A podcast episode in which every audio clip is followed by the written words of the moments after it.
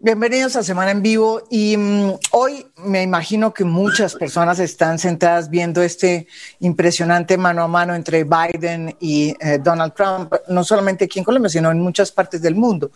Eh, y, mm, y, creo que el tema que hoy tiene eh, que ver, o con el que nos vamos a meter hoy en Semana en Vivo, pues tiene que ver con ese eh, evento que está pasando en este momento y que espero que no coja toda la audiencia, ¿no es verdad? Sino que también haya para, para, la, para los interesados en este tema medioambiental. Eh, porque fíjense lo que pasó hace unos eh, días. Hace unos días el propio presidente Donald Trump, para irse en contra de Biden, cuestionó a Biden por su alianza con eh, el eh, expresidente Juan Manuel Santos, una alianza eh, que él llamó pues más o menos que era una alianza que había engrosado, engordado el narcotráfico. Y, y, que además se había aliado con Gustavo Petro. Pero por el otro lado, sí, y entonces el propio presidente Trump dijo que por eso es que él estaba muy contento de estar aliado de un presidente que, como el presidente Iván Duque, que no estaba de acuerdo con el acuerdo de paz. Más o menos fue lo que dijo Donald Trump. Bueno, pues el propio presidente Iván Duque se fue entonces a eh, las Naciones Unidas y dijo todo lo contrario. Dijo que él era un defensor del acuerdo de paz, y por el otro lado, dijo que era un defensor del medio ambiente y que sobre todo defendía y había defendido mm, la protección a los páramos, eh, gracias a un acuerdo que había hecho, y había protegido de manera impresionante el Amazonas y la selva colombiana. Por eso me pareció importante traer a los más importantes ambientalistas, los que están eh, produciendo, digamos, las políticas de medio ambiente desde las ONGs y los que están en el campo defendiendo de verdad, donde se sienten que no son oídos eh, en temas de medio ambiente, para que tocáramos este tema y les preguntáramos, ¿ustedes le creen? Esa es la pregunta que les hago a este panel. ¿Ustedes le creen o le creyeron al presidente Duque cuando dijo que él era no solamente el defensor del acuerdo de paz, sino también el gran defensor del medio ambiente, del Amazonas y de los páramos? Sobre todo, por ejemplo, el páramo de Santurbán. Ese es el tema de hoy en Semana en Vivo y los invitados. Los invitados son los siguientes. Aquí está mm, Manuel Rodríguez, exministro de Medio Ambiente. Bienvenido. Manuel, tienes que... Eh, Bienvenida, bienvenido. Y muchas gracias, María Jimena, por esta invitación. Muy pertinente toda esta discusión. Sí, yo creo que es interesante, es muy importante. Yo creo que la discusión más importante que puede haber en este momento, en este mundo, ¿no? Incluso más allá que, que, la, que la propia pandemia. También está Rodrigo Botero, director de la Fundación para la Conservación y el Desarrollo Sostenible. Bienvenido, Rodrigo. Muchísimas gracias, María Jimena. Muy buenas noches para todos y me alegra mucho volverlos a ver aquí. Sí, hace rato. Y también está, finalmente, porque casi no lo logramos, Brigitte Batiste, bióloga y rectora de la Universidad de Anne. Eh, ustedes la conocen, eh, mm, sabe y ha sido una de las eh, también pioneras todo en este tema del medio ambiente. Bienvenida, Brigitte. Bienvenida, buenas noches. Bueno, em, también está, como habíamos dicho, em, Mayerly López, miembro del Comité para la Defensa del Lago y el Páramo de Santurbán. Bienvenida. Buenas noches, María Jimena. Muchas gracias por el espacio, por la invitación. Buenas noches a los compañeros panelistas, a Brigitte, al profe Manuel y a Rodrigo por este espacio y sobre todo pues a la gente que nos escucha a esta hora. Bueno, yo quería de una preguntarles, ustedes vieron, me imagino, o leyeron el discurso del presidente Duque ante las Naciones Unidas. A raíz de eso, era que yo tenía pensado esta este programa, eh, porque me sorprendió la diferencia que hay de percepciones entre lo que él piensa que es lo que él está haciendo y lo que realmente eh, pues ha sucedido en, en, temas no solamente del acuerdo de paz, sino del medio ambiente. Pero sobre todo me impresionó mucho porque él realmente hizo un énfasis profundo en que él había sido el presidente que más había luchado por el medio ambiente, por las selvas, por los páramos, Eh, ¿Ustedes qué opinan? Em, comienzo con eh, Brigitte. Bueno, María Mena, es, es realmente difícil entender el lenguaje con el que se trabaja ante Naciones Unidas y ante la comunidad internacional y también ante el, ante el país, porque pues eh, en, en, estos dos años hemos visto muy poco avance en, las, en, todas las metas y en todos los eh, temas relacionados con el medio ambiente, pese a la eventual buena voluntad. Puede ser la COVID, puede ser la falta de presupuesto, puede ser la falta de articulación interministerial. Lo cierto es que los temas ambientales han ido decayendo eh, año tras año, mes tras mes, y eh, eso es el resultado de un debilitamiento progresivo del, entendimiento de lo que significa realmente eh, el buen manejo de las aguas, de los bosques, y un tema que yo creo que es central y al que seguramente nos referiremos más adelante, y es al de la participación eh, de las comunidades, de las organizaciones locales eh, en las decisiones ambientales y en el manejo ambiental. Yo no siempre estoy de acuerdo con, con las eh, perspectivas de las comunidades locales y, creo que es un debate que hay que mantener vivo, pero el, hay, hay una resistencia muy grande a darle voz y participación a, la, condición local y eso cuando uno ve las eh, realmente las cifras de asesinatos de líderes y de personas que están de manera pacífica protestando contra eh, bien sea proyectos de infraestructura o proyectos de, de cualquier índole, pues uno no puede pensar en nada más, sino que la vida tiene que estar primero. Entonces, eh, yo he escrito en algunas de mis columnas esa, esa, con esa tristeza de decir, pues, ¿de qué hablamos en el páramo o, en, eh, eh, o de cualquier otro tema ambiental si los interlocutores y los opositores están desapareciendo? Yo no digo que sea una acción del gobierno, por supuesto, pero las cifras son espeluznantes y, extremadamente eh, desalentadoras. Sí, em, mm, yo quería darle la palabra antes de Manuel a Rodrigo porque, eh, pues, em, Rodrigo es un experto, pues, en todo lo que está pasando en la Amazonía, en la selva, y le quiero repetir lo que dice el presidente sobre ese pacto de Leticia que hicieron, no es verdad, en su momento con muchos más eh, gobiernos, y él lo pone como un ejemplo y dice que mm, con siete estados eh, se hizo este acuerdo para implementar una acción de concreto que hoy contiene 52 acciones específicas para la conservación y desarrollo sostenible de la Amazonía, reconociendo su importancia como un ecosistema estratégico para el planeta. Colombia ha logrado más de 2.800 familias de la Amazonía eh, ha logrado que más de 2.800 familias de la Amazonía hoy estén asociadas a proyectos de reconvención ganadera y a la producción de elementos no maderables, dice el presidente en su discurso. adicionalmente, ha, logrado que más de 17 mil familias indígenas estén siendo beneficiadas con proyectos de gobernanza económica y sostenible y que 15 mil se encuentren bajo esquemas de pago para servicios ambientales para cerca de 219 mil hectáreas, eh, lo que es una demostración de lo que estamos alcanzando y soñando con el futuro. Él hace un ejemplo, o sea, él, se planteó como un gran defensor de la Amazonía. ¿Usted qué opina, Rodrigo Botero, de lo que dice el presidente? Hay que, hay que quitar el mood. ¿Cómo dice eso? Gracias. Ok.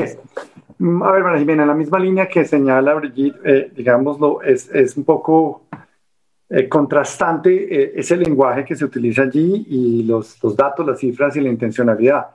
Yo volví a leerlo, el, el, documento que él eh, leyó en Naciones Unidas y me parece que hay varias cosas que son interesantes. Tú acabas de señalar. Pocas cosas en ese discurso de siete páginas fueron tan detalladas como el tema ambiental, lo cual, digámoslo, me, me parece por lo menos muy, muy relevante.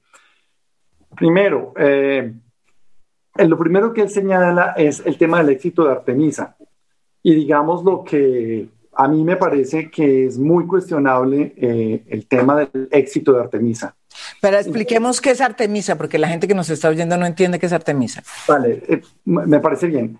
Hay una estrategia que pone el presidente de, recuperación en particular de algunos parques nacionales en la región amazónica, que es en donde ha habido, digamos, un avance muy importante de procesos de deforestación asociados en particular a temas de apropiación de tierras, ganadería y narcotráfico. La respuesta se la pone, digámoslo, en cabeza de la fuerza militar, mm, acompañada por alguna institucionalidad civil y por la fiscalía. Sí. Eh, y digámoslo, esto, esto digámoslo, eh, lo puedo sustentar con cifras y con datos concretos. Digámoslo, de los sitios más emblemáticos sobre los cuales se ha hecho Artemisa, hay unos sitios muy importantes en donde el, el resultado ha sido menos que pobre. Hay sitios en donde inclusive se ha empeorado. Hay dos o tres sitios. Esto, esto además lo he hecho yo en varios sobrevuelos que hice en febrero y marzo de este año. Estoy hablando de hace menos de 150 días, en donde algunos de estos sitios definitivamente no solamente no se recuperan, que es la cifra que él utiliza, me parece un poco, pues, de pronto inocente, eh, al no, que fue un poco lo que le ha pasado en varios escenarios internacionales cuando pone estos ejemplos y uno dice, a ver, el sitio más emblemático de Artemisa, que vio ser la zona sur de Chiribiquete, en donde había un lote gigante que yo fui con, contigo, Mara Jimena, y con Fuimos juntos, lo vimos, sí, sí. 1.800 hectáreas, un solo gran lote. Se hizo un operativo además que cuesta bastante. A los 60 días ese sitio se había nuevamente puesto en función de ganadería, corrales, carreteras y ampliación. Es decir, uno, no hay sostenibilidad en la operación, ¿cierto? No hay un acompañamiento civil institucional de largo plazo y una consolidación territorial. Y ese no es el único caso. Hay otros casos en que sucede algo similar. Digámoslo, un sitio que también tiene coincidencia con las alertas tempranas del IDEAM, que es una carretera que vimos contigo que va del Guayabero pasando por toda la mitad de Chiribiquete, de la cual ellos tienen información hace más de 18 meses. También la visitamos con, contigo y con Brigitte en dos momentos diferentes. ¿Sí? Vamos a ver qué pasa. 18 meses después está esa carretera y no solamente, sino creciendo. Puedo señalar otros dos o tres sitios iguales. Entonces, digamos que el tema de Artemisa es cuestionable. Otro asunto que es importante allí, algunos sitios puede que se hayan funcionado, no, ojo, no estoy diciendo que todos, hay algunos sitios en que cambiaron las tendencias, por ejemplo, en la zona nororiental de Chiribiquete, algunas zonas en la zona de Picachos pudieron tener cambios en la tendencia, eso hay que reconocerlo, pero en general la estrategia, digámoslo, no fue sostenible. Y el otro aspecto que quiero señalar, y es que el esfuerzo en la parte jurídica se enfocó en la parte más débil de la cadena. Entonces, de toda la operación de Artemisa, creo que hay como, no sé, 65, 70 personas capturadas, de las cuales ninguna, ninguna fue un gran determinador de la deforestación. O sea, están todavía buscando motosierristas, cocineros, eh, agregados, trocheros, y no a quienes están financiando esto. ¿Sí? A quienes lo están financiando, que es donde... ¿Quiénes son, eh, Rodrigo? Porque también fuimos. Eh, ese es el problema, ¿no? Porque los grandes destructores de la Amazonía, pues no son los que están con, digamos, en campo haciéndolo, tumbando los árboles esos son los contratados por esta empresa impresionante que uno ve allá y que tiene que ver con unos intereses políticos muy claros, aliados también con los ilegales que hay en esa zona. Es evidente que es. Y, y, y, otra cosa que dijo el presidente es que él eh, había frenado la deforestación. Cifras de deforestación, Rodrigo.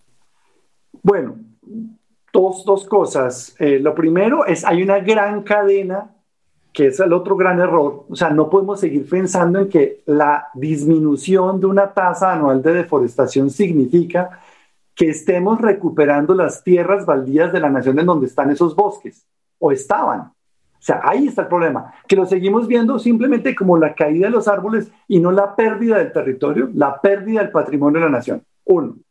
Dos, hay un mercado gigante de tierras en el cual Colombia está poniendo su Amazonia no lo estamos revirtiendo. De los últimos cinco años, paso a las cifras, hemos perdido en la región amazónica 500 mil hectáreas. de la, en, la, en el arco de deforestación amazónica 300 mil de esas y es allí en donde se concentra el, ese fenómeno de apropiación, ganadería y vías.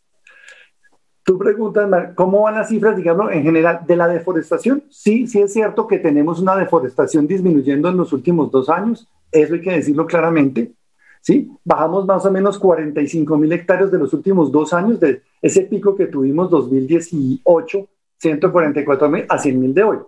Pero ojo, estas 100 mil del año pasado son el doble de las que teníamos en 2015 y son 20 mil hectáreas por encima del nivel de referencia que puso el gobierno de Colombia para su negociación con los países con los cuales tiene el acuerdo de reducción de emisiones. Entonces, disminuye, pero todavía en unos niveles extraordinariamente altos. Eh, Manuel, su percepción sobre ese discurso y sobre lo que el presidente dice como se considera como un defensor del medio ambiente? Bueno, sobre la región amazónica, yo diría que hay una tragedia de todos los países de la región amazónica. El caso de Colombia no es distinto al del Perú, al de Bolivia, al de Brasil, etcétera, etcétera. Ocho estados derrotados por las actividades ilegales que están destruyendo la región amazónica. Entonces la pregunta, digamos, es más sistémica. ¿Por qué ningún Estado en diferentes situaciones de muy diversa índole, incluyendo la de Bolsonaro, que estimula la deforestación, ¿por qué diablos ningún Estado ha sido capaz de resolver el problema? Entonces el problema pero es que Manuel, en el caso el problema es mucho más profundo. El problema es mucho más profundo. Claro, pero en el caso de Colombia. El simple de Colombia. Colombia es igual a todos los otros estados, con gobierno más. Entonces, ojo, estoy llamando la atención, no, no, no, consola, no haciendo el, el consuelo de los bobos. Obviamente que no. Y como es natural, Duque, como, como obviamente el presidente de Perú, el de Bolivia, dicen que están defendiendo la región amazónica porque ese es un, un objetivo global.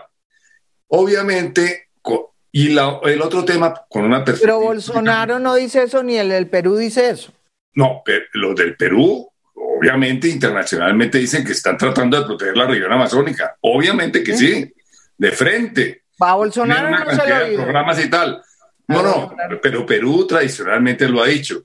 No es el único, no, todos los países a excepción de Bolsonaro, porque todos los presidentes anteriores de Brasil estaban diciendo que defendían la Amazonas y todos han fracasado. Entonces, el, el, punto es, ¿por qué todos han fracasado? Unánimemente, que es un desastre mayor para el planeta. Y ese es, así es como hay que verlo. Obviamente, no estoy con eso justificando a Duque, de ninguna manera. Duque hizo un discurso en las Naciones Unidas igualito al de Santos, al de Uribe, al de Gaviria, al de... Todos los presidentes de Colombia han tenido un discurso en las Naciones Unidas que no tienen que ver, que no se correlacionan directamente con lo que están haciendo en el país. Entre otras, la paradoja de Colombia es que además Colombia ha tenido un perfil muy alto en comparación con los países de su mismo, de, su mismo desarrollo económico, de su misma población, etcétera, en relación con el medio ambiente, con las negociaciones internacionales. Recuerdo, Colombia fue el originador de los Objetivos del Desarrollo Sostenible, reconocido internacionalmente. Colombia es, ha sido un negociador clave en las convenciones de biodiversidad, etcétera, etcétera. Entonces, predicamos en el exterior una gran cuestión ambiental y cuando regresamos a Colombia estamos... Pero Manuel, mire, yo he ido a la selva últimamente y, lo digo, y yo sí creo que hay un proceso de aceleración. No, no, no, no, es que no de la Amazonía mucho más rápido. Se lo digo de verdad, o sea, o sea, se lo digo y no sé, coincido con este gobierno, no, no es culpa de este gobierno, pero hay un proceso de por eso me sorprendió el discurso del presidente. No, no, no lo estoy negando. Hay, una, una rapidez con que se están realmente... Eh, no lo estoy negando, María Jimena. No voté por Duque, pero Duque recibió la claro, más complicada, imaginable de Santos. Es, cierto. Lo que está enfrentando Duque es el desastre de haber permitido que las FARC tuvieran, hubiera, es decir, el desastre de no haber tomado control del territorio en el proceso de paz y el desastre de no haber combatido el narcotráfico durante el proceso de paz. Entonces, Uribe, eh, el, Duque, claramente, quiero decir, no combatieron los cultivos ilícitos. Los cultivos ilícitos subieron a 200 mil hectáreas de 50 mil que había. Obviamente, Duque tiene ese legado. No quiere decir que Duque no tiene que combatir. Pero Manuel, no, hay que decir que la deforestación se la inventó Duque. Claro, no, pero ahí no hay tanto droga, allá hay es cultivo de ganadería. para, para ir uno allá, es el hecho, cultivo de palma, cultivo allá, no, el problema de la droga, uno no, no, no es el problema esencial, el problema es el, realmente no, es el de la droga, es el de la ganadería y el del cultivo de palma, o sea, cuando uno ve todo el chiviriquete, todo el chiviriquete, la hay una parte del chiviriquete, todo el río Guayavero está, está llena de cultivo de palma y de ganadería extensiva. No, de, de acuerdo con eso. De, ¿Cómo es que de acuerdo que De acuerdo que es la ganadería y la especulación, pero el tema es que el gobierno colombiano en el proceso de paz no ha tomado control de los territorios. Ese es el problema de fondo. Claro ni, Santos lo hizo, ni Duque lo ha hecho. Y entonces debemos señalar que Santos se equivocó porque no tomó control del territorio de Chiviriquete, declaró el Gran Parque Nacional de Chiviriquete, etcétera, etcétera, lo amplió, pero no tomó control de, del área de Chiviriquete. Y Duque tampoco lo ha hecho. Entonces yo creo que hay que tener una perspectiva histórica en ese sentido. Obviamente, Duque tiene una gran responsabilidad de no haber tomado control del territorio, pero la pregunta es, Tampoco lo hizo Santos. La pregunta es, ¿tiene la capacidad del país de tomar control del territorio o no? Esa es la pregunta. Como tampoco han, demostrado tener la capacidad del territorio ni Bolivia, ni Perú, ni, ni la Guyana, ni no sé qué y no sé cuándo. Entonces hay una pregunta ahí muy interesante y por eso lo pongo en perspectiva. No es solamente Colombia y en el caso de Colombia tiene el, el antecedente del conflicto armado y no hemos tomado control del territorio. Ese es el tema al final. Mm, Rodrigo iba a decir algo que. Claro, que en esa perspectiva histórica que señala Manuel, entonces tenemos que irnos más atrás, porque tampoco, y a pesar de, de, toda la confrontación militar que hubo en el periodo de Uribe, tampoco hubo ese control, eh, estimado Manuel. Cuando yo era funcionario público en esa época. Obviamente que no lo hubo.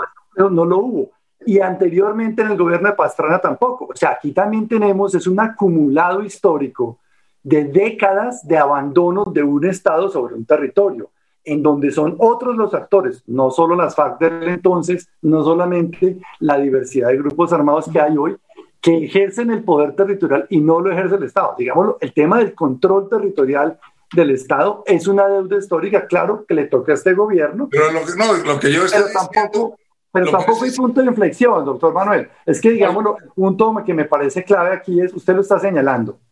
Si vamos a hablar del tema del contexto grande de la cuenca amazónica, lo que está sucediendo, no solo en la cuenca amazónica, en Latinoamérica, con el tema de tierras asociado a por qué están deforestando, por qué hoy por hoy la ganadería y otros commodities están ganando terreno, entonces miremoslo en esa perspectiva.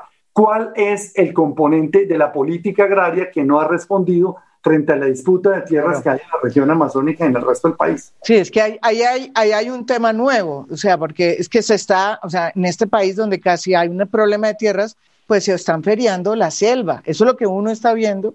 Eso fue lo que vimos durante todos estos seis meses que hemos estado allá mirando. Se están feriando la selva. ¿Quiénes? Eh, no son los narcotraficantes. O sea, se están feriando, está lleno de ganadería extensiva, de cultivos de palma, ¿sí? Entonces, ¿quiénes son los que están permitiendo eso?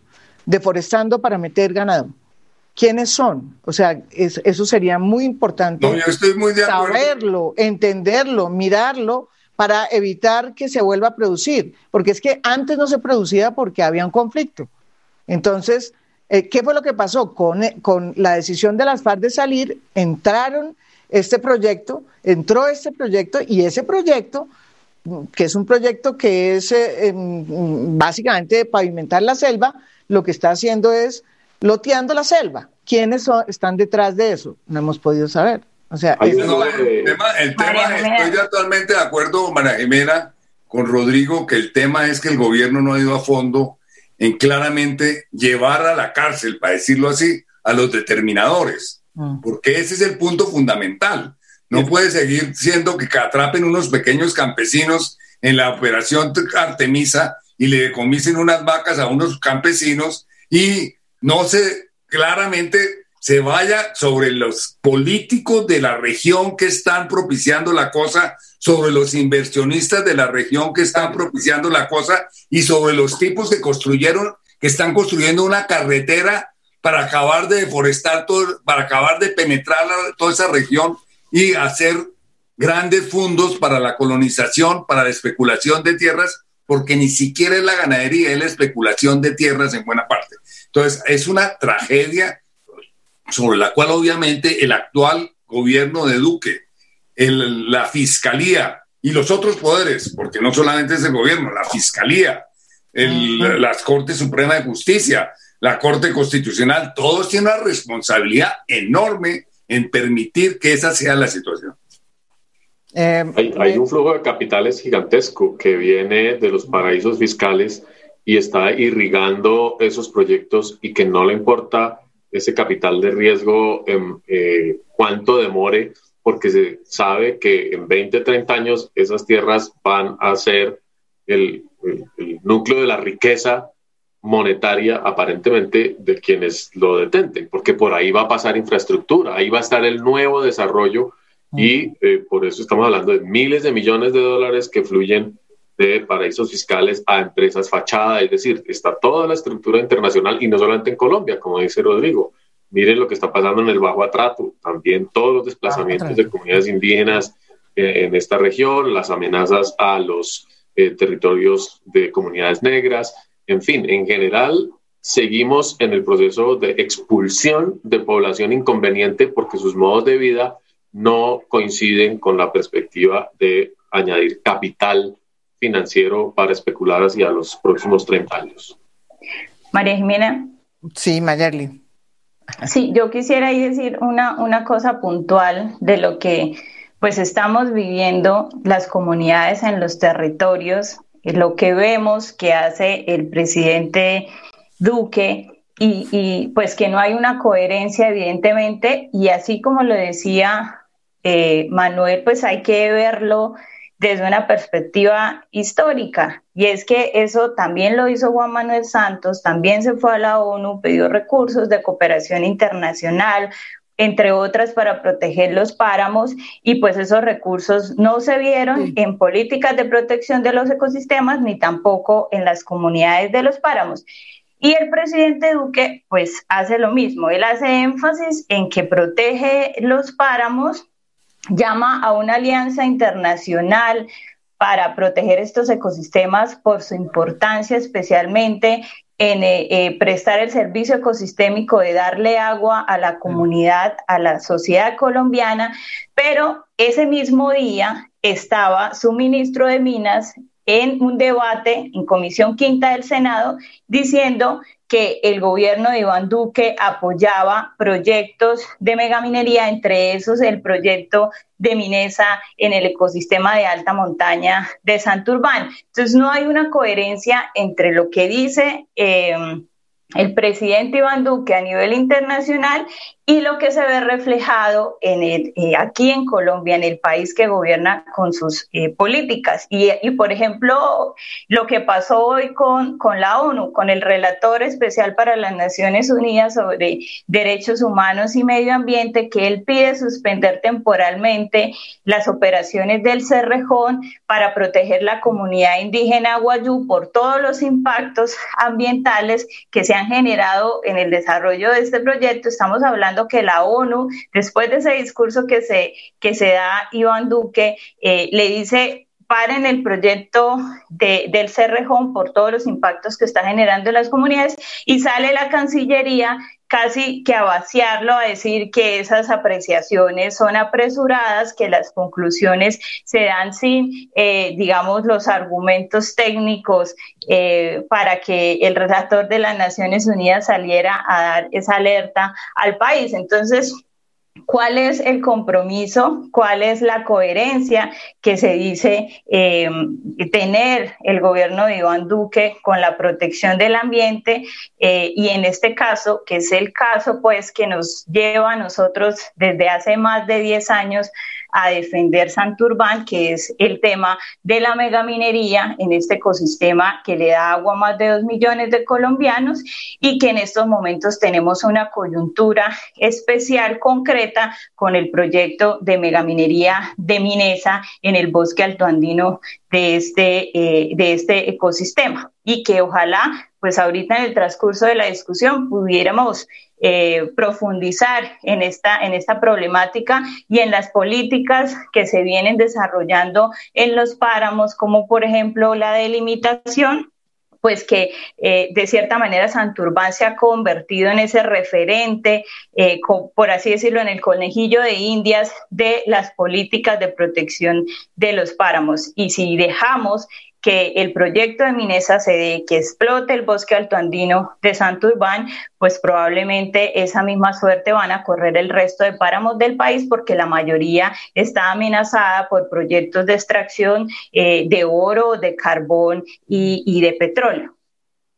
Eh, ese es eh, el tema que, otro tema que quería, que es el tema de los páramos, porque es un discurso que, mm, como dice Manuel, no solamente lo hizo Duque, aunque Duque ha sido creo que el más eh, con Santos, diríamos, Santos también fue a, pedir dinero para cooperación internacional, para protección de páramos, eh, pero, pero digamos que eso se repite con, con, Duque. En ese tema de los páramos, ¿qué es lo que ha pasado? Eh, dice Mayerly que en el campo, en la base, eso se ve de otra manera. y es contradictorio porque lo que está pasando en el campo es que no está, es todo lo contrario. Brigitte, ¿qué pasa en el tema de la protección de los páramos?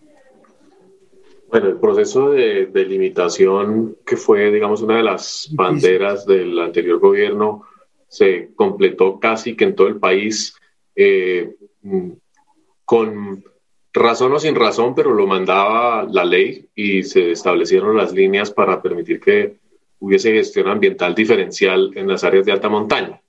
La línea no es la panacea, indudablemente los ecosistemas no se demarcan con una cerca y durante todo el proceso en el que yo participé, pues eso fue muy evidente. Eh, pero lo más grave fue el eh, fallo posterior de la Corte Constitucional que determinó que las actividades aún lícitas y con licenciamiento y planes de manejo y las actividades agropecuarias tenían que salir. Entonces, de un plumazo eh, convirtió lo que era una expectativa, digamos, de concertación para la transición del manejo del páramo en un conflicto. Y hoy en día, pues yo creo que nadie que esté alrededor o dentro de los páramos eh, está a, favor del proceso de limitación, pues porque implica la desaparición de los parameros y tienen toda la razón. Y no hubo, no hubo manera de hacer que esa eh, consideración se moderara, se construyera de otra manera. La ley de páramos no, prosperó y ahí estamos dando vueltas como corcho en remolino.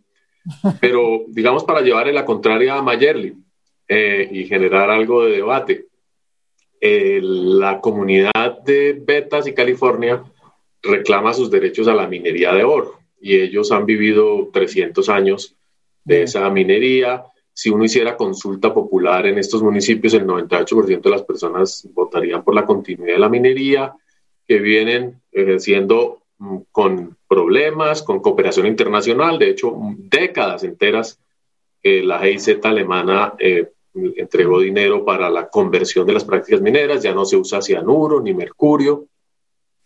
En fin, hay todo un proceso de, digamos, eh, una, discusión sobre la viabilidad de las comunidades de páramo, en, especialmente en vetas la delimitación del páramo pues no es, insisto, la panacea, pero sí llamó la atención del país sobre la importancia de la preservación de los ecosistemas de alta montaña. Ya el tema del agua y Bucaramanga, Minesa, yo creo que ahí no hay nada técnico, yo creo que ahí hay una disputa eh, ideológica, una perspectiva muy, ya que es prácticamente imposible de discernir qué es lo que pasa y en mi posición personal, creo que el proyecto debe ser resuelto en franca ley en la evaluación de impacto ambiental porque tiene el potencial de afectar el páramo, tiene que decidirse técnicamente, pero no tiene en absoluto el potencial de afectar eh, la ciudad de Bucaramanga como lo ha planteado el Comité de Defensa de el la agua, que dice que el agua. Entonces, eh, ahí yo tengo una posición completamente eh, divergente del Comité del Agua y pues por supuesto escucho a Mayerle. Claro, no. Mire, aquí hay tres puntos. El primero es que el proceso de limitación con la resolución 2090 con la que se delimitó Santurbán, tuvo muchos vacíos técnicos porque no se hicieron los estudios necesarios es decir, esos estudios hidrológicos e hidrogeológicos todavía no existen, a pesar de que nosotros llevamos 10 años exigiéndoselo al gobierno nacional para hacer un estudio a profundidad del ecosistema y sobre eso hacer un reordenamiento territorial, no desconociendo a las comunidades, porque es que la delimitación se convirtió, pareciera que el principio de la delimitación es establecer esas franjas, esos límites y no proteger la funcionalidad del ecosistema, que es la regulación hídrica, es el agua que, se del que se surten millones de colombianos, especialmente Bucaramanga y el área metropolitana.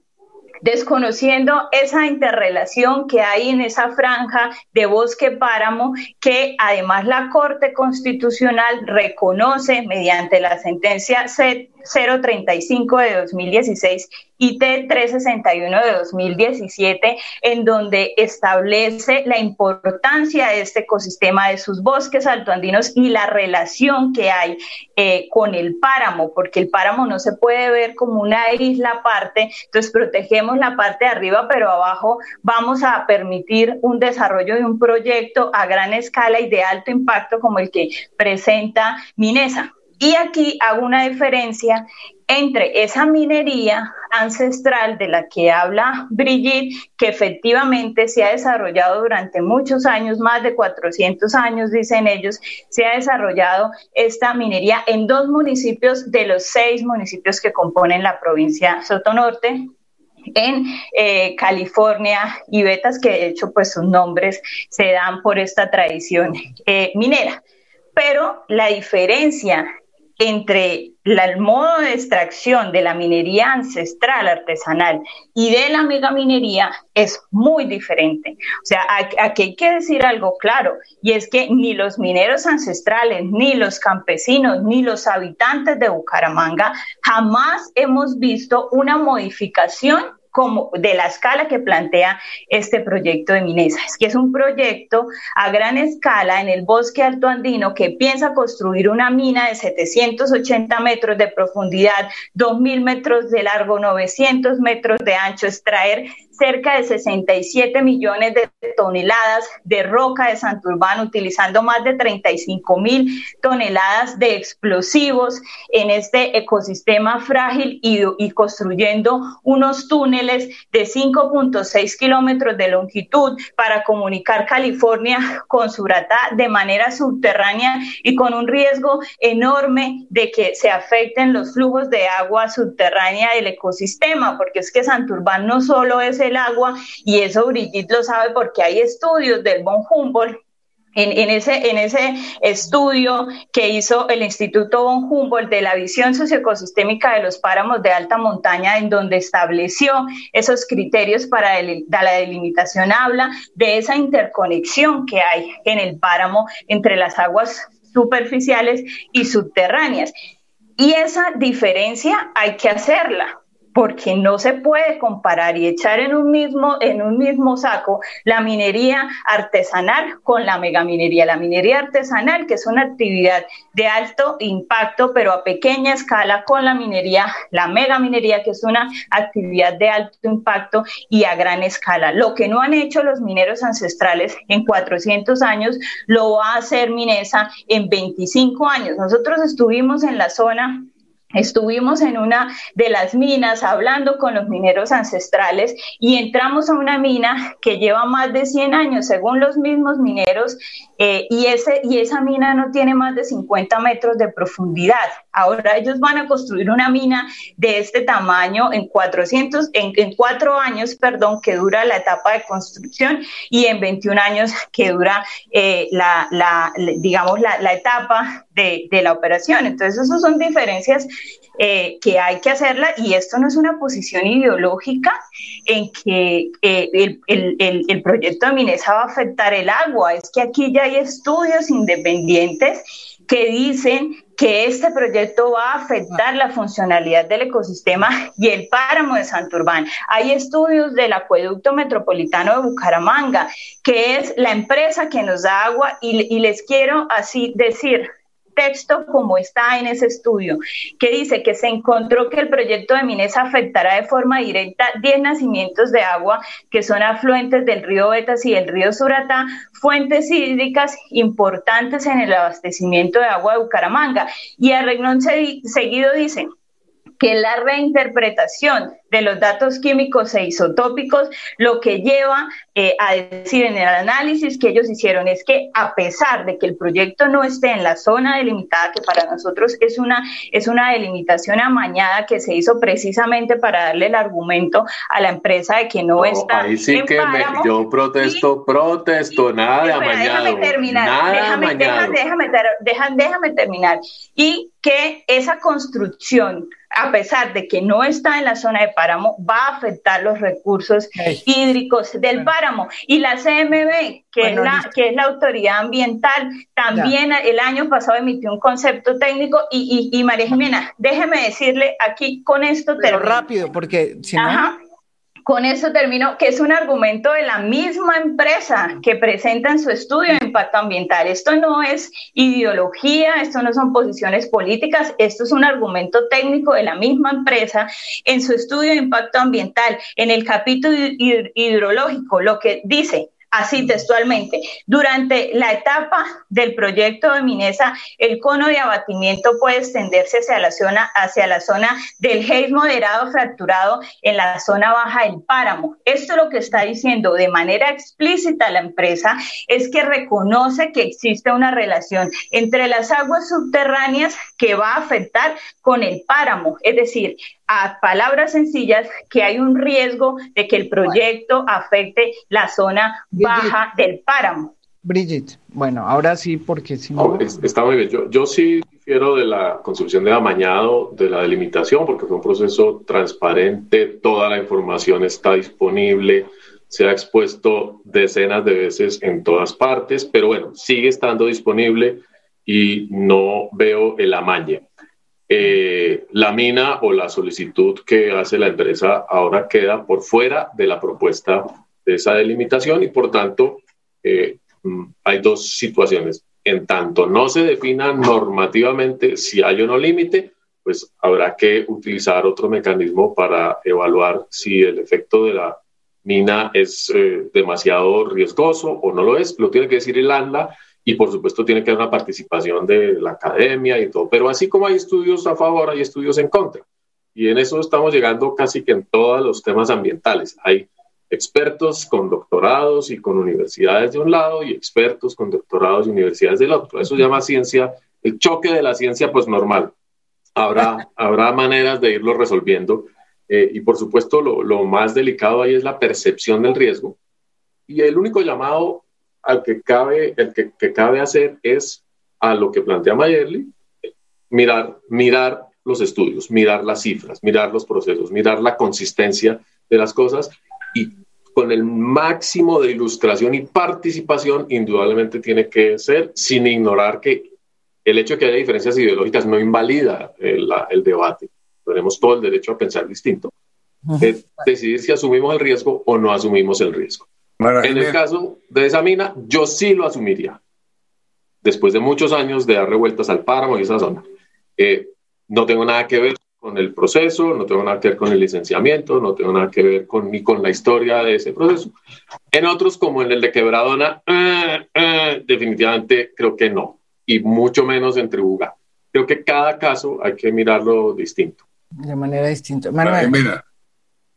no, yo difiero en las siguientes cosas de Brigitte. En primer lugar, pues habría que hacer los estudios hidrogeológicos. Yo estoy totalmente de acuerdo con Mayerly que los estudios hidrogeológicos son totalmente deficientes. El gobierno colombiano no tiene ningún estudio hidrogeológico sobre el área. No hay ningún estudio del Estado colombiano. Entonces tenemos que depender de los estudios de impacto ambiental de la minería, de, la empresa. Y se sabe en el mundo, Brigitte, que los estudios de impacto ambiental de las mineras con frecuencia esconden datos fundamentales. Porque si el Estado colombiano no tiene la línea base, ¿contra qué compara? ¿Dónde está la comparación? Tiene que fiarse totalmente de unos estudios de la, de la minera, de la empresa que está interesada en hacer la explotación. Ahí hay, un, ahí hay un bache enorme. ¿Cómo puede confiar la ciudadanía en que el estudio de impacto ambiental de la parte interesada tiene unos estudios correctos sobre la parte hidrogeológica, que es fundamental, como lo dice Mayer. Y el otro punto, en la legislación colombiana no existe ninguna norma sobre los impactos a perpetuidad. Y eso es gravísimo, porque de acuerdo a los estudios que existen sobre el área que han hecho algunas organizaciones, tiene unos potenciales de drenajes ácidos o tendría unos potenciales de drenajes ácidos muy complicados. Y hay que decirle a la audiencia que los drenajes ácidos los maneja la minera mientras está la operación de la mina. Es decir, no permite a través de diferentes tecnologías que los drenajes ácidos vayan hacia las fuentes de agua y hacia los acuíferos. Pero una vez se abandona la mina, los drenajes ácidos, si es, tienen un gran potencial, quedan para siempre. Por eso se llaman la perpetuidad. Y tiene el Estado colombiano entonces que incurrir en los costos de manejar esos drenajes ácidos.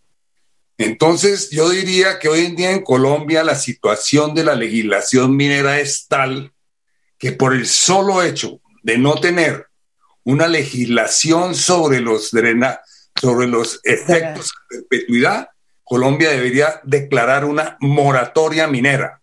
Es un acto de irresponsabilidad profunda, que es el eh, recientemente Andrés Ángel le preguntó al Ministerio del Medio Ambiente mediante un oficio, díganme, ¿qué pasa con los impactos a perpetuidad? Y en la respuesta del Ministerio del Medio Ambiente por escrito hace como dos meses no, no existe ninguna normatividad en Colombia, pero hay unas normas que eventualmente sirven para la cosa.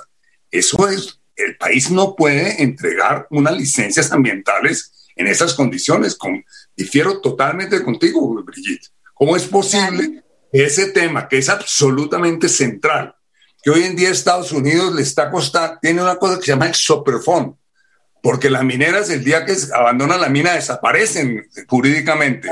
Y el superfond está gastando miles de millones de dólares anualmente para resolver el problema de los drenajes ácidos. Y se sabe hoy en día que hay minas que se han explotado, cuyos el manejo de los drenajes ácidos ha costado más que todos los beneficios malditos que recibió el país. Y por otra parte, según lo ha demostrado claramente el doctor eh, Lleras en un estudio maravilloso, el take-up de la minería de metales en Colombia es ridículo frente a lo que recibe en petróleo, etcétera, etcétera. Razón de más para desarrollar, declarar una moratoria minera. Acaban de, reformar el tema de la ley de regalías y no reformaron qué es lo que el país debe recibir de regalías.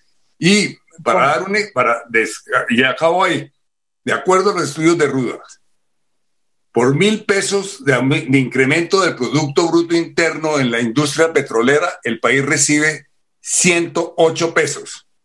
Y por los mismos mil pesos de la industria de metálicos, el país recibe 30 pesos. Entonces estamos en el peor de los negocios, además. Corriendo unos riesgos enormes y, simultáneamente que frente a unos riesgos ambientales enormes. Por ejemplo, por eso es que no, no y no a Santurbán. Tiene toda la razón la comunidad de Bucaramanga. Hay unos riesgos enormes que el Estado ni siquiera sabe cuáles son, como es el de los efectos de los impactos a perpetuidad. La presa de Relaves que piensan dejar en Suratá. ah, no, la, presa, de Relaves, ese es el otro tema. Tiene una nueva tecnología que es la presa de Relaves seca. Filtrado. Las presas de Relaves secas no tienen, porque hoy en día las presas de relave húmedas, pues después del desastre que hubo en Brasil, los dos desastres de Brasil, con una minera como es Billington, le fracasó una empresa, una de las represas húmedas, Billington, que no es Anglo, que no es esta minera, que es una minera de que, pues, es una cosa insignificante frente a Billington. A Billington le fracasó esa represa. A Vela le fracasó la otra represa en Bromadino hace... Entonces ahora se inventaron las represas secas. Y de las represas secas se sabe, Brigitte, que funcionan en principio cuando llueve menos de 50 milímetros por mes. Ya y resulta que en toda esa zona llueva mucho más. Entonces la tal represa seca va a ser realmente una fuente de agua. Drenajes ácido un gran potencial. Entonces, digámonos la verdad, ese proyecto es realmente inaceptable para el país por los riesgos enormes que se corren. No tiene que ver, Brigitte, con el tema de la alineación del, plan, del páramo, tiene que ver con el tema hidrogeológico, tiene que ver con los drenajes ácidos a perpetuidad. Y por eso ni ese proyecto ni el de la quebradona deben aprobarse. Y por eso es que el ministro del Medio Ambiente está metido en un lío. Y por eso es que el presidente Duque dijo, voy a proteger los páramos, pero ¿dónde está Santurbán? Eh, María Jimena, yo quisiera decir ahí una cosa muy cortica con, con, respecto a esos impactos a perpetuidad, que es lo que no nos dice la empresa, no nos dice el gobierno, porque no hay una legislación, así como lo decía Manuel, no hay un régimen de responsabilidad que diga quién va a responder por los costos de esos impactos ambientales. Y en el caso de Minesa hay unos impactos a perpetuidad que nos preocupan mucho. Primero, el cambio en la dinámica hidrogeológica, que era lo que estábamos hablando ahorita, es decir, no va a ser igual porque la construcción de esos túneles va a romper ese ciclo y esos flujos subterráneos. Y lo segundo es esa presa de relaves, María Jimena, es que van a dejar en la subcuenca del río Suratá, que es la cuenca abastecedora nuestra, cerca de 33 millones de toneladas de residuos tóxicos y entre esos 1.500 toneladas de, arsénico, eh, 3.900 toneladas de plomo, entre otros 17 elementos que son químicos, unos radioactivos como el uranio, y van a quedar depositados ahí para siempre. La empresa se va, hace el cierre y el poscierre de la mina.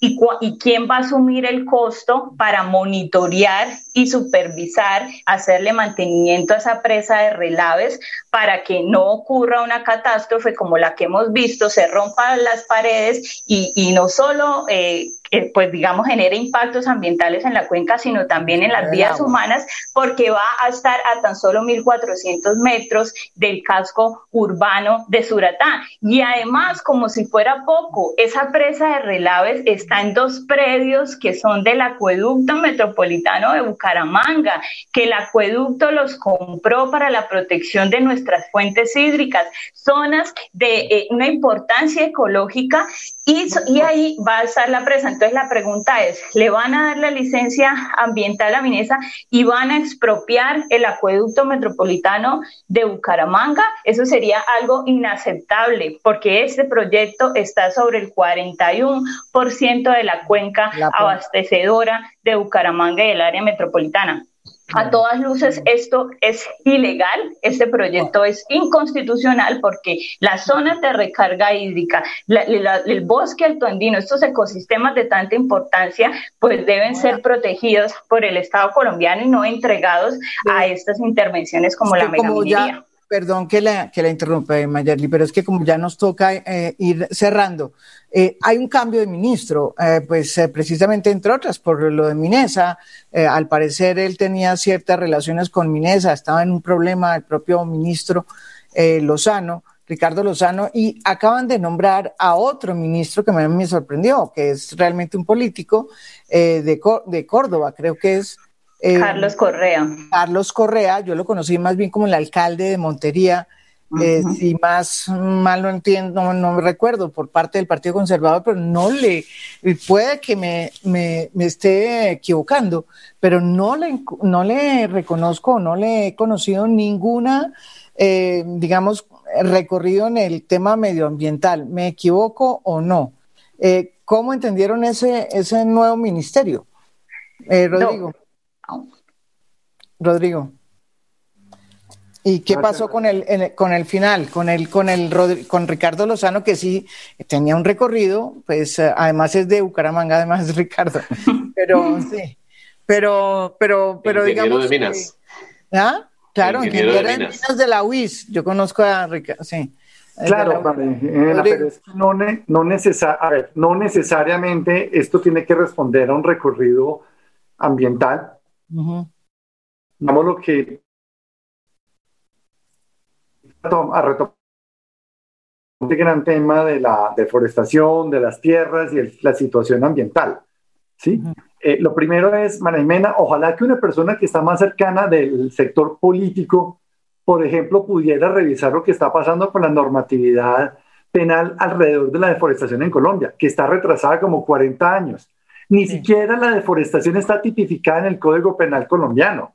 ¿sí? Hoy todavía, digámoslo, estamos, estamos años, ni siquiera existe el, el término de apropiación ilegal de baldíos. Entonces, digámoslo, hay eh, retos políticos muy importantes para un, ministro de estos. Otro tema que no, se, que no tiene que ser para un ambientalista, digámoslo, verde convencional. Hombre, este, este, este, nuevo ministro sabe de ordenamiento territorial, ha trabajado temas importantes en eso y aquí en el tema amazónico, lo que fue, estamos... Fue buen alcalde, fue buen alcalde. Buen alcalde, entonces es una persona que debería saber que tiene que meter a la sí o sí, por ejemplo, al sector transporte y el sector agrícola en estas decisiones. Entonces, Colombia, y me parece importante decirlo también en positivo, de lo que yo conozco de los países de la cuenca amazónica, es el único que le está impulsando realmente a revisar el tema de los lineamientos de infraestructura verde. Eso hay que abonarlo no es solamente este gobierno, viene de dos o tres gobiernos atrás. Hoy por hoy estamos hablando del tema de intermodalidad más fuerte que los países vecinos. Entonces, eso hay que decirlo. ¿Será que es un eh, ministro que lo puede hacer? Me parece interesante. Cambiamos una tradición jurídica de, 40, de 50 años, de la Reserva Forestal de Ley Segunda del 59 a hoy, no teníamos una concepción jurídica que hubiera dicho, óigame, la Reserva Forestal sí se puede usar con el bosque en pie. Y eso acaba de ocurrir. Es una oportunidad enorme para que una persona que tiene, digamos, una mirada política y de relaciones de otra índole con el Congreso y con el mismo Ejecutivo diga, tenemos las últimas 2.800.000 hectáreas de bosques que servirían además para la implementación del acuerdo de paz, en donde la agencia de tierras dice, me podemos trabajar esto bajo los acuerdos de uso para comunidades. Aquí hay un vacío gigantesco, Mara Jimena, en el tema de los derechos campesinos, tú lo sabes muy bien. Estas últimas 2.800.000 hectáreas que tenemos en el área amazónica serían perfectamente un vehículo para el tema de acuerdos de paz, para la implementación de los PEDES y juntar un poco ese rompecabezas que dejó el, el presidente en función de una cantidad de agencias que no se están entendiendo claramente uno esperaría que una persona que ha tenido relaciones con la CAF y con el BID puedan decir, bueno, ¿y cómo subimos aquí a este proceso, a CAF y el BID, con el tema de reactivación económica, no solamente en infraestructura, sino en los proyectos agroindustriales?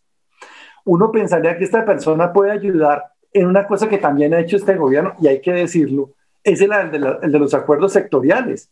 Estamos por lo menos poniendo sobre la mesa la necesidad de que sectores como el de la ganadería y de la palmicultura digan, oígame, no la queremos jugar a un acuerdo de zonificación productiva en la nación. ¿Por qué? Porque es que hoy en día el, mercado nacional e internacional va a empezar a exigir el tema de la certificación de origen. No puede seguir saliendo palma de la mitad de la Amazonia o ganado de la mitad de Chiriquete, independientemente de quién sea, que también habrá que castigarlo. Entonces, eso requiere de acuerdos políticos y económicos que van más allá del experto ambiental que uno se esperaría. Yo creo que en ese sentido hay muchos retos, hay avances que se han dado. O sea, increíblemente entre todas estas dificultades también hay cosas que se están haciendo. Y yo siempre digo, miremos lo, qué es lo que pasa en el, vecindario, en la región de la cuenca. Aquí hay cosas que todavía tienen posibilidad de potencial. Y menciono una última. Eh, gracias al acuerdo con, con, la cooperación internacional, específicamente eh, con algunos países de los signatarios de la declaración conjunta, con Noruega, Alemania y Reino Unido, se hizo un acuerdo con el gobierno de Colombia para avanzar en una primera iniciativa de economía forestal basado en el tema de forestería comunitaria. María Jimena, recuerda, Guatemala tiene 550 mil hectáreas, que es casi el 10% de su territorio, en concesiones forestales comunitarias, que es el único ejemplo en Latinoamérica que el año pasado creció en su área de bosques. Colombia dijo, bueno, nosotros le apostamos a 500 mil hectáreas en todo el país. No importa, es una excelente oportunidad para ir orientando esfuerzos, un ministro como estos, al desarrollo de una economía forestal. Sé que el doctor Manuel ahorita va a decir que además hay que impulsar el Plan Nacional Forestal, que me parece claro. Entonces, digamos, ahí hay oportunidades, yo no creo que todo esté perdido, creo que hay avances y de pronto me parecía importante también que Manuel y Brigitte logren complementar lo que es una agenda la cual hay que ponerle a este ministro en la mesa. Yo diría lo siguiente, el ministro sabe, el ministro de lo que sabe es de la cosa urbana porque en Monotería hizo los camellones sobre el río. Le, fue bien, sí. Entonces, digámosle a él que salve la sabana de Bogotá, porque estamos hablando de la región amazónica. Estamos acabando de destrozar la sabana de Bogotá. Y el ministro del Medio Ambiente tiene una responsabilidad enorme para que no se destroce la sabana de Bogotá lo poco que queda. Y de la sabana de Bogotá lo poco que queda, hay un artículo, que es el artículo 61 de la ley 99, que dice que la protección de la sabana de Bogotá es una, es una prioridad nacional. Todos los ministros le han tomado al pelo al asunto y ya la sabana está agonizando. Así que por lo menos, señor ministro, nuevo ministro, usted que se metió en la cosa urbana y que dicen que fue más o menos exitoso, no lo sé bien si fue exitoso, si no fue bien. Fue bien. Le, visité el camellón del río Sinú, me pareció maravilloso que hubieran hecho ese gran camellón y esa protección sobre el río Sinú y que eh, Montería mire, hacia el río Sinú, pues bueno, salve a la sabana de Bogotá, al menos allí donde, donde usted va a vivir en estos años en Bogotá. Yo por lo menos creo que ese debería ser el gran reto, además de los retos de Santurbán, La Quebradona, eh, Tribugá. Bueno, Tribugá se resolvió hoy, bueno, eh, Tribugá. El plan nacional. El plan nacional ¿Cuál es la noticia? pero Tribugá, ¿cómo se resolvió? Que no sabía. No se resolvió hoy porque se echaron el proyecto de la, de la, de la concesionaria. Hoy día, uh de decir hoy la, la entidad eh, del gobierno encargada del asunto que, rechaza la petición del concesionario. Así que por ahora Tribugá se salvó. Pero claramente tiene unos chicharrones, la quebradona, uno, Santurbán, otro, el glifosato, otro, el Plan Nacional de Bosques, que hay que concluirlo, que fue una gran oferta de este gobierno, y si este gobierno hace el gran Plan Nacional de Bosques, va. Y un punto, María Jimena, en, nunca en la historia de Colombia, de los últimos 30 años, se habían incrementado tanto los recursos económicos para la gestión ambiental, ojo, como en este gobierno, mediante un proyecto que le dedique el 5% de las regalías al, medio ambiente, que significa un billón de pesos anuales, que eso es el mayor incremento que ha sufrido el tema ambiental en los últimos 20 años, 25 años. Hay que dejarlo fluir. el, gran reto es que el gobierno asigne esa plata y no se la vayan a robar como se roban todas las platas en Colombia. Que claramente la, la, si el gobierno de Duque hiciera eso, utilizar esos recursos con eficacia, y poderlos poner en la región amazónica, en las diferentes regiones del país, sería un logro extraordinario. Pues sí. Creo que es uno de los grandes retos del gobierno de Brigitte, Brigitte y Mayeli, pero volando porque no, ya no me queda tiempo, porque estoy ya pasada. Sí, empezamos con el tema de la ocupación del territorio y la apropiación. La respuesta es indudablemente la que da Rodrigo. Hay que usar y trabajar con las comunidades que están asentadas, las asociaciones de productores, lo han ofrecido, han dicho, nosotros nos hacemos cargo del bosque, de ponerlo a producir con un mínimo de garantías y de eh, cooperación. Hemos vivido en el ambiente con la cooperación internacional, es cierto, en el páramo, todo el proceso de páramos vivió durante muchos años de miles de millones de pesos que provinieron de la Unión Europea, a quien estamos muy agradecidos por toda la inversión que se hizo. Vivimos de Noruega, Alemania y otros países eh, para los temas de contener la deforestación, entonces eso es trágico. Creo, pues es muy bueno, pero es, es trágico que no seamos nosotros los que estamos defendiendo nuestros recursos, aunque hay el tema de la negociación de la justicia climática. Y concluiría con la formalización minera. Independientemente de las decisiones que tomen sobre eh, la minería legal, que yo sé que es absolutamente controversial que tiene que resolverse en, los tribunales donde están los grandes expertos y revisen todos los números y todo lo que se que circula, hay que hacer ciencia siempre, es la formalización de la minería ilegal. ¿Cómo vamos a recuperar todos estos ríos del Chocó, el Bajo Cauca, todas estas zonas que requieren es regeneración. Entonces, política forestal con una política regenerativa. Europa está dando el ejemplo con un modelo económico post-COVID absolutamente interesante de finanzas verdes, de economía eh, regenerativa. Y hay, ya, ya no estamos hablando de cómo y cuándo, sino pongámonos a la obra. Bueno, eh, y Mayali, en un segundo, porque nos toca irnos. Sí, no, yo con respecto al nombramiento de Carlos Correa, pues él definitivamente no tiene conocimientos eh, técnicos sobre el tema ambiental, tiene experiencia en ciudades sostenibles, además también algunas investigaciones por posibles casos eh, de, corrupción, pero más allá, más allá de, de quién está, quién es la cabeza, quién nombra el presidente Iván Duque, porque porque con Ricardo Lozano se generó una expectativa, porque era santanderiano, porque salió a marchar en contra del proyecto de Minesa, porque se escribió unas columnas en contra de la delimitación, porque desconocía o desconoce esa integralidad del ecosistema, pero pues finalmente en su gestión en la defensa de Santurbán se quedó muy corta, los estudios nunca se adelantaron y demás. Entonces, más allá de la persona, es pues la política del presidente, que es finalmente quien lo nombra en ese puesto. Y pues lo que vemos, el presidente Iván Duque le está apostando a este proyecto, él tiene la responsabilidad de darle la licencia ambiental a Minesa, si bien la concesión se dio en el gobierno de Juan Manuel Santos, Juan Manuel Santos se fue para Abu Dhabi a hacer ese convenio de protección a la inversión con Emiratos Árabes en la legislación ambiental, para entrar en la etapa de explotación, las empresas necesitan la licencia ambiental y esa Duque, aquí, ¿quién tiene esa responsabilidad en estos momentos si no puede cederla y, y excusarse en eso? Entonces, es, esa es la expectativa, que el ministro de Ambiente haga una delimitación integral y conceptúe, porque en, en, ese sentido ya Carrasquilla no emitiría el concepto vinculante en el proceso de licenciamiento, sino sería él. Y cierro con esto, mm, ya final, una, una, una cosa para Brigitte, y es que sí en otro espacio nos gustaría que nos diera esos argumentos técnicos de por qué ella le apuesta al proyecto de Minesa cuando hay tantos argumentos eh, independientes que muestran los impactos del proyecto, incluso la empresa, y vuelvo y lo digo, página 120. 120, que la empresa acepta que va a afectar el páramo de Santurbán. Mayerly, es que me toca, me toca irme ya porque ya estamos 10 minutos pasados, 10 minutos, 10 minutos me pasé, me volé. Pero yo le digo una cosa, podemos hacer un debate después solamente de, de Minesa y de Santurbán. Claro. De pronto se, le, se le mide, ¿no es verdad? Eh, de pronto sí o no, Brigitte.